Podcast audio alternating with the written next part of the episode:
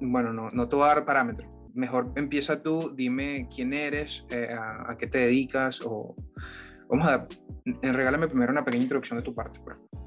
Bueno. mi nombre es Martín Siracusa, soy economista, estudié en la Universidad de Buenos Aires, soy profesor en la, en la misma universidad, también en la Universidad Católica Argentina.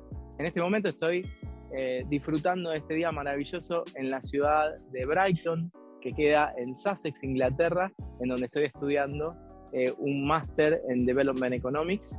Así que muy contento de, poder estar aquí en, en tu programa. Gracias, Martín. Fíjate, yo no sé si probablemente estás enterado que recientemente se publicaron los últimos números eh, en términos inflacionarios. Eh, llegamos casi al 7%, que según tengo entendido, estamos un número no antes visto en alrededor de cuatro décadas. 40 años. Entonces quería empezar por esto, por lo más básico. ¿Qué supone esto en la vida del norteamericano común? Entiendo que en Europa hay una, una, una, situación similar, pero me gustaría que precisáramos en este sentido con Estados Unidos. ¿De qué, qué supone realmente esta, esta, este incremento inflacionario en la vida del norteamericano a pie, o sea, los gastos y todo eso? Sí, absolutamente. El último indicador que salió de 6,8% de lo que es la inflación del índice eh, promedio del consumo, ¿no? Pero esto es un promedio, esto es muy importante entenderlo porque el mayor problema que hoy se está viendo en los Estados Unidos y también en algunos países desarrollados, pero creo que especialmente es en Estados Unidos, eh, es la heterogeneidad que hay. Es decir, algunos rubros que han subido mucho, algunos rubros que por ahí no han subido mucho. Entonces, esto genera eh, algunas cuestiones que son más difíciles también de interpretar y de atacar cuando uno dice el promedio, el promedio de todos los precios subieron casi un 7% para el consumidor, está diciendo que algunos precios subieron más, otros subieron menos. Entonces hay sectores que se vieron mucho más afectados por los costos y que al mismo tiempo, por todo el tema de, la pandemia de COVID, durante dos años tuvieron bajas ventas. Entonces tenemos una economía que tiene altos niveles de, de inflación históricos, porque el último dato que se puede encontrar con un nivel inflacionario de este, de este nivel es en 1982, o sea, hace muchísimo tiempo, cuatro décadas. Em, pero además con sectores muy agobiados, que tienen pocas ventas, con un crecimiento económico que no ha logrado. Eh, recién en esto, ahora está Estados Unidos en, en los niveles de 2019, pero durante todo el año pasado no ha logrado crecer, solamente un 0,6%, que es prácticamente, eh, es muy poquito, y, recién ahora está volviendo a los niveles de pre-pandemia. Y lo que pasa en otras partes del mundo también está relacionado, porque todo esto es, es un efecto de lo que han hecho los bancos centrales, en el caso de Estados Unidos, la Fed, que fue una expansión monetaria muy fuerte para tratar de ayudar a la economía en un momento en donde estaba prácticamente la economía global parada por el COVID. Entonces, ¿cómo, tradicionalmente la Fed, cómo actúa cuando hay altos niveles de inflación? Sube las tasas de interés, eso es subirle el precio al dólar de alguna manera y hace que absorba, entonces es como una aspiradora que prende la Fed y empieza a absorber dólares porque las tasas están altas y bueno, entonces la gente pone sus dólares en el Tesoro norteamericano como una forma de inversión, porque las tasas están, son, son más, tienen más rendimiento. El problema con un nivel de inflación tan alto es que las tasas hay que subirlas mucho, porque la, porque la inflación lo que hace es que si vos tenés una tasa de interés nominal, que es la que todos leemos en un banco cuando vamos a, cuando vemos un bono o lo que fuera, lo que, lo que hacemos es ver esa tasa de interés nominal en realidad, en el cálculo que uno hace internamente, tiene que descontarle la tasa de inflación, porque si no es medio de mentira esa tasa. Entonces la tasa de interés real es más difícil subirla. Requiere niveles de, tasa mucho más, mucho más fuertes subirla. De Hoy la tasa de interés en Estados Unidos es negativa. Mm, claro. Este, bueno. Y entonces subir, subir esas tasas genera, y, te cierro la idea, que tenga que, que la contradicción es que te va a generar un resentimiento muy grande a la economía, la vas a terminar enfriando mucho. Entonces, si la Fed hace lo que tiene que hacer en un año normal, cuando ve que hay mucha inflación, el problema va a ser que va, que va a tirar para atrás la economía demasiado y esos sectores que están afectados, que están mucho más afectados que otros, porque quizás hay algunos que ya está, ya están en movimiento, pero hay algunos sectores que no, entonces esos sectores los termina de, asfixiar eh, en, en, los niveles de crecimiento. Y eso es lo que están ahora discutiendo. Claro, exactamente, que de hecho eso responde parcialmente a mi segunda pregunta, porque yo quería preguntarte eh, qué significaba realmente esta disminución agresiva que iba a tener la Fed con la compra de activos y bonos, porque se supone que, y de hecho, eventualmente también se, se estipulaba un aumento de las tasas de creo que un 0,3%, 0.3 cada 3, 4 meses, algo así.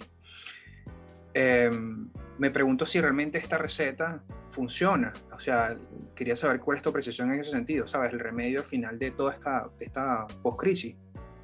Claro, yo recuerdo una vez un alumno mío que era de Estados Unidos y había venido a estudiar a, mi país, a la Argentina. Entonces yo estaba dando una clase para que tengan referencia, en la Argentina en este momento hay una inflación anual del 51%. O sea que es como, para un argentino, un 7% de inflación es, como la panacea. Eh, entonces yo le, le, preguntaba a este alumno, digo, ¿cuál es el número de inflación que si hubiera en Estados Unidos saldría en todos los diarios y la gente se preocuparía mucho. Y él me dijo 6%. Y yo no, me olvido, porque estuve siguiendo todo este año la tasa de Estados Unidos y en un momento estábamos en 5, después llegamos a 6 y empezó a salir por todos lados. Y ahora cuando esperaron, están, más arriba. Eh, y entonces ahí uno dice, bueno, ¿qué pasa? ¿Cómo, ¿Cómo logra Estados Unidos de una estabilidad de 20 años, 40 años, que es algo muy positivo? ¿Cómo se logra esa estabilidad? Bueno, la Fed actúa prácticamente por una fórmula. La Fed tiene una fórmula que está estudiadísima por los economistas, que, se, que se conoce principalmente como, o básicamente como em, eh, la, ecuación de Taylor. Y entonces, ¿qué, te dice esta, esta ecuación? Que bueno, que cuando la inflación se vuelve muy alta en relación al objetivo, entonces la Fed sube las tasas. Y cuando la Fed sube las tasas, hace que la economía se enfríe. Por el contrario, cuando el desempleo sube demasiado, entonces significa que la economía está demasiado fría, la Fed lo que hace es bajar las tasas. Entonces, cuando baja las tasas, el crédito está barato, eh, los proyectos de inversión tienen más incentivos a, generarse y de esa manera se calienta un poco la economía. Entonces hace ese trade-off entre, eh, entre subir las tasas y bajar las tasas cuando sube mucho la inflación, cuando, baja, cuando sube mucho el desempleo. ¿Qué está pasando ahora en Estados Unidos? Que tenés una, situación de inflación alta, pero si vos subís las tasas, vas a generar desempleo. Entonces, la pregunta que vos haces es sumamente pertinente y es exactamente lo que está discutiendo hoy eh, no solamente eh, la Fed, que, tiene su junta de gobernadores en, todos los distritos de los Estados Unidos y que por eso discuten, sino que además se está discutiendo en todo el mundo, porque básicamente esta situación de, niveles de desempleo altos con, eh, o, de, niveles de crecimiento bajos, que es más o menos eh, las dos caras de una moneda, y por el otro lado una, tasa de inflación eh, demasiado, demasiado alta para los gustos de, de la Fed, entonces lo que genera es que el remedio funciona, porque la fórmula va a funcionar, pero ¿cuáles son las consecuencias? ¿no? Como dicen hoy los jóvenes, ¿a qué costo? Esa es un poco la, consecuencia. ¿Cómo se van a pagar los costos? ¿Cuánto tiempo puede, cómo, se puede hacer algo gradual? Eh, y, cuáles son las consecuencias de esto en medio de un mundo que cambió muchísimo. Porque todo esto hay que pensarlo desde un lugar geopolítico en donde China, o sea, Estados Unidos está inmerso en una guerra tecnológica con China. Eh, en donde China es, es el mayor tenedor de los bonos norteamericanos. Eh, y, y más allá de la situación geopolítica, además un mundo que ha cambiado en un montón de facetas por causa del COVID. ¿no? Hemos descubierto el, el, trabajo desde nuestras casas, el home office, hemos descubierto que la importancia de, de la comunicación, la importancia de, de cómo muchísimas cosas, pero que lo que pasa, de cómo el mundo está más interconectado de lo que se pensaba, lo que pasa en África, en Sudáfrica, afecta directamente a lo que está pasando en cualquier país desarrollado. El nivel de gasto en salud que tuvo China en los últimos 15 años fue disminuyendo. ¿Y, eso, ¿Y dónde se generó la pandemia? En China. Y eso afectó absolutamente a todos los países que tenían una, una forma de ver, por ejemplo, el gasto en salud como, bueno, si yo tengo muy buen sistema de salud, me blindo, blindo a mi país, y no me interesa lo que hagan en otros países subdesarrollados o, de bajo nivel de desarrollo, no me interesa. Pero ahora eso cambió, porque la velocidad de transmisión, al estar el mundo tan globalizado, tan interconectado, la velocidad de transmisión de un virus paró la economía en todo el mundo. Y eso tuvo que ver no con qué nivel de, de sistema de salud hay en Alemania, en Inglaterra, en, en, Estados Unidos o en Canadá. Eso tuvo que ver con qué nivel de salud hay en los países donde se fueron generando cepas. En Brasil se generó una cepa, en Sudáfrica. Y entonces me parece que el mundo cambió muchísimo. Y estas preguntas que se está haciendo la Fed, eh, es difícil de responderlas porque, porque eh, es, es, como estábamos acostumbrados a la bañera, ¿no? y ahora de golpe estás en el medio del, del, del océano. Sí, es que de hecho, em, has mencionado muchas cosas que son de hecho completamente precisas en torno a esta reflexión, porque fíjate que si quisiste saltar un planteamiento geopolítico que sería, eh, o sea, atajar realmente el ecosistema geopolítico dentro de este fenómeno de, la Fed y las altas tasas de interés, sería como hacer la entrevista más larga, ¿no? Pero me, encanta que, que, hagas esta reflexión. Y quería también rescatar esa parte que mencionabas sobre la interconexión hay cosas muy importantes acá. Los cambios generacionales que se están dando actualmente, la genera hoy en día estamos en un momento de la historia de la humanidad en el que si uno no se adapta a ciertas circunstancias, a ciertos paradigmas materiales, se queda completamente desfasado. Y eso nunca se había visto antes en la historia de la humanidad. Los cambios se están generando en, en lapsos de tiempo de 7 a 10 años. Yo he estudiado en la universidad con calculadoras y ahora se manejan otros, otros parámetros. O sea, eso es una cosa importantísima. El tema geopolítico que lo planteaste, y la interconexión. Pero es que, bueno, tampoco pretendo como filosofar en torno a todos estos temas. Pero, Martín, quería, quería sacarte el mercado inmobiliario. Ajá. Bueno, dale, dale. Te iba a sumar las criptomonedas, pero... No, es que he dicho, iba a saltar las cripto más adelante, pero te me adelantas completamente. Dale, dale, dale. Martín. O están bien formuladas las preguntas, me lees la mente. Mira, primero quería rescatar el tema del mercado inmobiliario yo no sé cómo funciona en Europa y ahorita estás en el Reino Unido, eh, estamos hablando de Estados Unidos, este, me imagino que de alguna manera este ecosistema también abarca otros continentes, pero se supone que la subida de las tasas va a permitir que haya un enfriamiento en el mercado de las casas y esto va a hacer, por supuesto, que los precios bajen. Sin embargo, yo está, hemos estado mirando que el precio de la madera ha subido, el precio de la madera ha subido muchísimo. Además de eso, eh, creo que también la contratación de personas que construyan casas no obedece a la oferta de la construcción de las mismas, de manera que yo lo estaba viendo ayer en un video, realmente va a haber una bajada, eh, una bajada de los precios de las casas, tomando en consideración de que estamos saliendo de una pandemia. O sea, si elaboramos los sucesos pasados, probablemente bajen. Pero si tomamos en consideración el precio de las materias primas, la deficiencia en la cadena de suministro, la falta de trabajadores, que es otra crisis, que de hecho también un, eh, profesor de la Universidad de Texas lo habló, Anthony Clocks, es súper popular. Em, yo creo que estos elementos están haciendo que las casas no van a bajar de precio. Y también te agarro ahí, porque tú eres joven y tú lo sabes, el mercado inmobiliario está subiendo cada vez más y cada vez es más difícil adquirir una vivienda en Estados Unidos se supone que el, adquirir una vivienda en Estados Unidos es el epicentro, es la médula de lo que representa uno de los, del sueño americano, que hoy en día ya es como un sueño trasnochado, ¿no? Entonces, ¿cuál es tu precisión en ese sentido? Bueno, cuando yo hablaba de que los precios subieron en forma heterogénea al principio de la entrevista, pensaba, no lo dije porque no quería meterme en un ejemplo tan concreto, pero pensaba en el sector de la, de la madera, justamente. Eh, y, y, vos lo, lo, relacionaste con algo que yo no lo había pensado, pero ¿cómo está relacionado? Claro, justamente con la construcción de casas, porque por eso vengo con la cabeza eh, de las casas construidas con ladrillos. Y claro, no, aquí Unidos, casas las casas son de madera, exactamente. Entonces ahí tenés componentes que te muestran exactamente la, la, todas las preocupaciones que, que hay alrededor y cómo cuando uno dice, bueno, pero si yo subo las tasas, en realidad lo que estoy haciendo es subir el valor del dólar. Y, todo lo que esté medido en dólares, la bolsa, que se mide en dólares, eh, criptomonedas que se miden en dólares, o el mercado inmobiliario que se mide en dólares. Incluso el mercado inmobiliario se mide en dólares en muchísimos países del mundo. no solamente en Estados Unidos.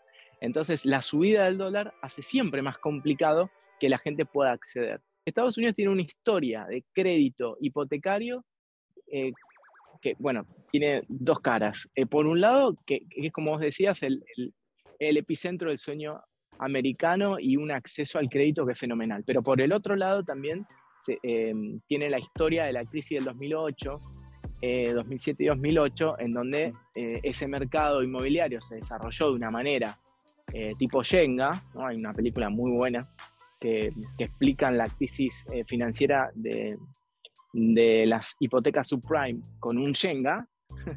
y ese oh, Shenga, ese juego que pones las maderitas, se cayó. y entonces eso, viste, hay un dicho en la Argentina que es el, que se quema con leche, ve una vaca y llora. Entonces, eso también genera un montón de, cuestiones de comportamiento en, los agentes, porque eh, las restricciones legales y, del mercado inmobiliario también, también se ven afectadas por, por, esa crisis.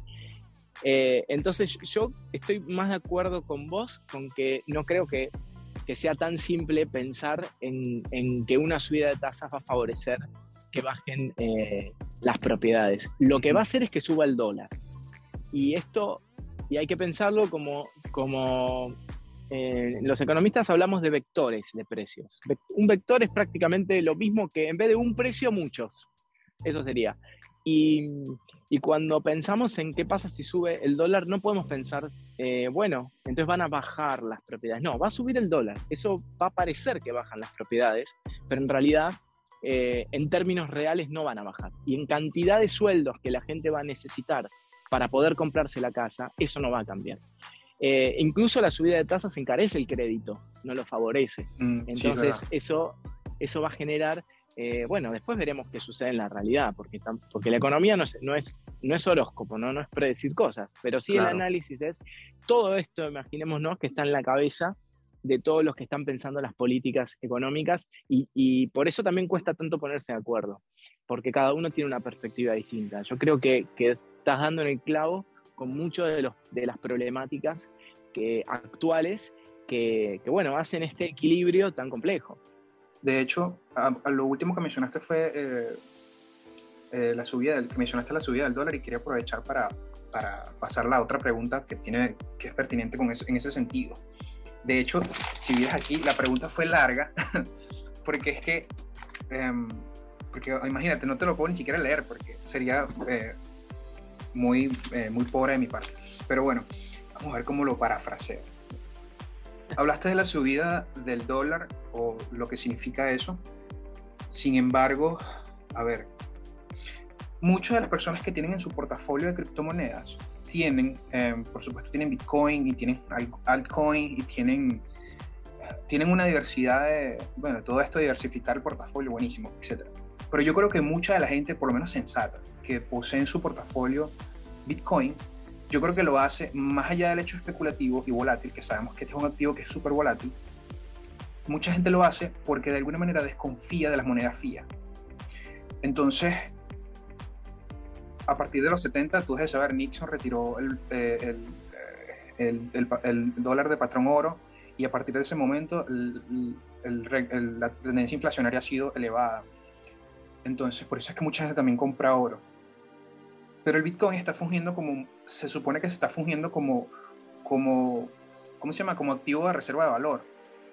Pero si nos damos cuenta cómo han funcionado las decisiones que toman por lo menos Powell en la Fed, cada vez que hay una cosa loca que se decide allá, la criptomoneda baja. Sube a veces por otras razones institucionales, pero baja. Entonces eso me hace cuestionar si realmente el Bitcoin es una moneda de reserva de valor porque hasta ahora se ha comportado como un activo financiero más, como si estuviese, como si estuviese operando con, con Apple o con Microsoft o con una farmacéutica. Toman alguna decisión a nivel político y empieza a moverse la... Entonces, se supone que muchos de nosotros tenemos unas posiciones en Bitcoin, o muchos de, los, de las personas, pues, precisamente porque sabemos que en la medida que sube, eh, está bajando, eh, está subiendo el valor del dólar, creemos que puede subir más bien el, el Bitcoin. Entonces, ¿qué piensas tú de eso? ah, tienes, eh, también quería saber si, si te gusta este tema de las criptomonedas y la descentralización de, del poder en ellas y todo esto. Disculpa que...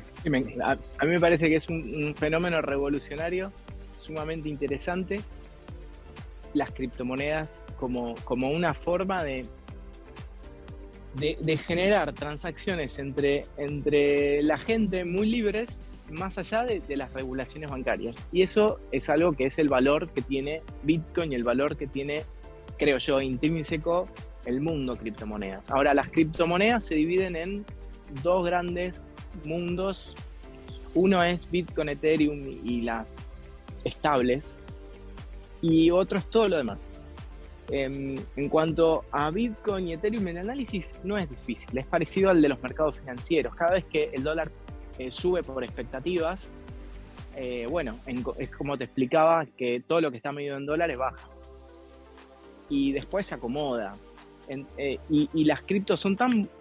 Em, es, una, son tan líquidas, son tan líquidas en el sentido de que, de que los mercados se mueven muy rápido, que bueno, que se ve afectado al momento, ¿no? Y esto, bueno, genera un montón de comportamientos interesantes. Están los que, las personas que, que enseguida venden porque se asustan, están las personas eh, que, dicen, no, pará, si bajó voy a volver a comprar, entonces... Es una eh, crisis en sí mismo, porque también están los que manejan las emociones en el mercado, pero cuando baja Bitcoin, tú no puedes estar por ahí corriendo para comprar más, porque yo soy uno de esos, que baja y, a veces te quedas sin plata, no puedes estar comprando cada Sí, yo si está a 30, que bueno, es verdad, porque además en las criptomonedas aún no hay, no hay instituciones que participan en esos mercados. En la mayoría de, de, los mercados financieros, eh, los activos hacen que entren instituciones. Porque, porque, por ejemplo, los fondos de pensión están autorizados, pero no están autorizados para comprar o invertir en criptomonedas. Entonces la volatilidad es mayor. Pero después está todo el otro mundo, que yo creo que tiene que ver con las nuevas generaciones de jóvenes que, ven la, que están viendo la vida de una manera que yo tengo 36 años y yo ya me siento como viejo. Em, no sé si te pasa a vos todavía, pero, pero sí es, como que va Tú sí estás viejo, Martín. Tú sí estás viejo, Martín. Yo tengo 30, tú tienes 36. bueno, ¿viste? yo estoy más viejo. No, pero te va. Mentira, mentira. Seguro que te pasa porque compartimos una cuestión generacional todavía. Pero los chicos de 20, de 20, ven el mundo de otra manera. Ellos quieren todo ya, todo rápido se arriesgan mucho. Entonces eso ha abierto la posibilidad de un mercado de, criptomonedas tan variado y tan peligroso. ¿Por qué digo peligroso? Porque em, hay jueguitos, hay un montón, tanto todas las eh, los juegos que generan ganancias rápidas y un montón de, promesas de no, si vos pones acá en dos, en dos meses duplicaste lo que pusiste, multiplicaste por 10. Y hay todo un comportamiento psicológico que, que también Obviamente que eso no sucede, porque imagínate que para que uno gane por 10, hay, hay 10 que tienen que haber perdido todo, porque si no, no da la cuenta. Entonces, es muy simple. El, mercado financiero tiene una cosa que es que es un juego de suma fija. Para que gane uno, pierde el otro. A menos que todo, que todo crezca. Pero en criptomonedas, eh, en realidad, es casi un esquema Ponzi en general. Eh, en el sentido de que siempre tiene que estar entrando gente para comprar para que la criptomoneda no se caiga. Entonces hay un montón de ejemplos de, criptomonedas que van generando en, los jóvenes, principalmente los jóvenes que son los que se animan, van generando que ellos pongan sus ahorros ahí y en, dos meses lo perdieron también. Hay algunos que ganarán, pero, pero hay como toda una cosa así de, de, también vender la, la estrategia trading y muchos que, que enseñan, no, venía siete millonario como yo y, en realidad no, hay poco de, científico eh, detrás de eso. Hay mucho de, una cuestión emocional y, que hay que estar atento, hay que verlo, porque es ese nuevo mundo que se está abriendo y que, que todavía no lo entendemos muy bien. Pero ¿qué es lo que viene? De, acá en adelante no lo entendemos bien porque estamos en el, en el momento de, eh, de crisis, que como decía un, viejo autor, eh, es el momento en el que lo nuevo todavía, lo, viejo no termina de morir y lo nuevo no termina de nacer.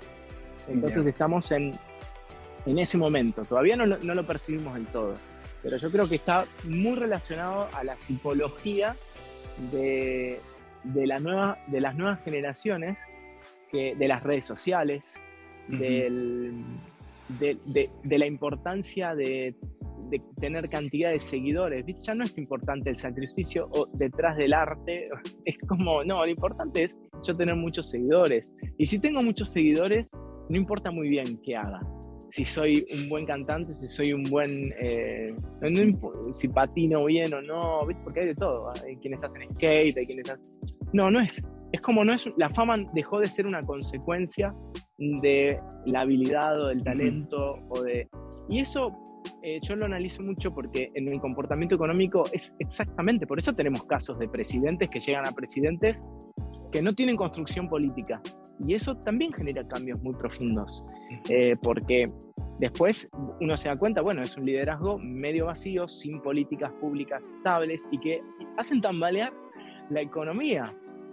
Eh, así que yo creo que ese, ese, comportamiento hay que, hay que seguirlo. Bueno, sí, gracias, gracias por esa precisión. No, entonces hablar de lo político también, por cierto. Este, o sea, tú eres peronista, te puedo preguntar. No, mentira, no chiste, no te voy a preguntar eso. No, no, no soy. No soy, pero acá te puedo hacer así, ¿viste? Esto en Argentina es la, la B del peronismo, pero como acá en Inglaterra es la B de Churchill, acá la puedo hacer tranquila.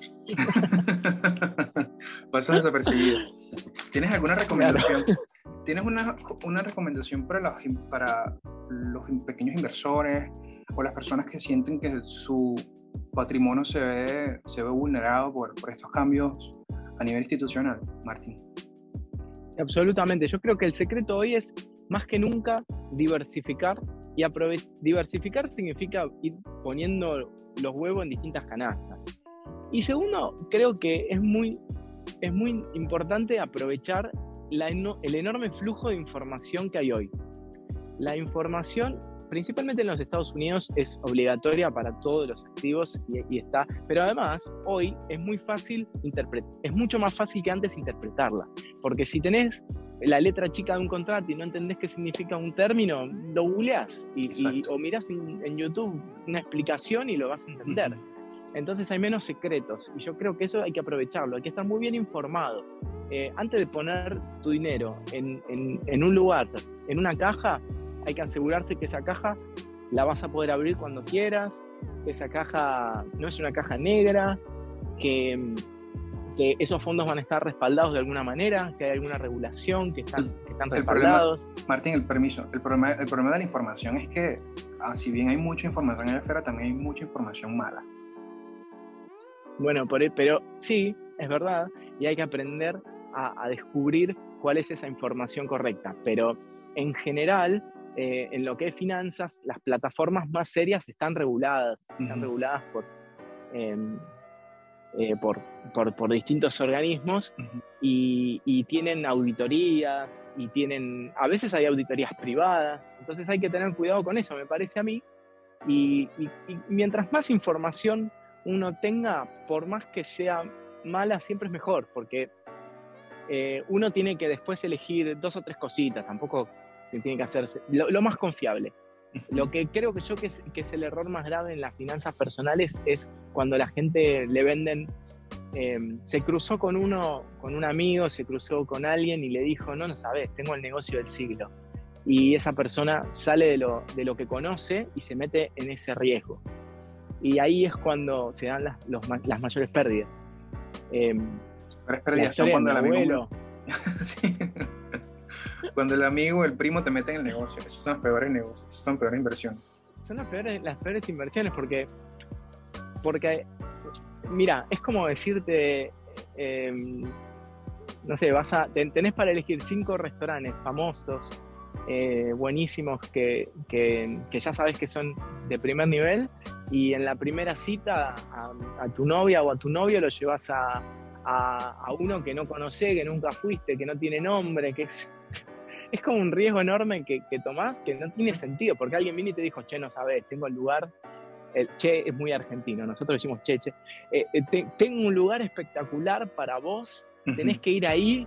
No, primero hay que, hay que probar, hay que conocer, hay que informarse bien, y si no era lo seguro, porque la realidad es que la plata no, todavía se hace laburando, por, trabajando sería. Exacto, todavía. Eh, todavía se hace trabajando. No, no, no existen. Son pocos los casos de gente que se hace multimillonaria sin tener, eh, sin haber inventado la computadora. Exactamente. Martín, se te, fue, se te fue la imagen, pero bueno, no importa. Ah, para porque se me fue la imagen, claro, yo la recupero. Porque lo que tengo es poca batería, pongo low power. Ahí tengo imagen. Sí, te veo. Martín, perdón. No, para nada, Martín. Muchas gracias por este tiempo. Déjame recapitular un poquito la dinámica de la entrevista. Recuerda que como va a ser, bueno, no le digas a nadie, pero ese es el problema porque la televisión tradicional está decayendo.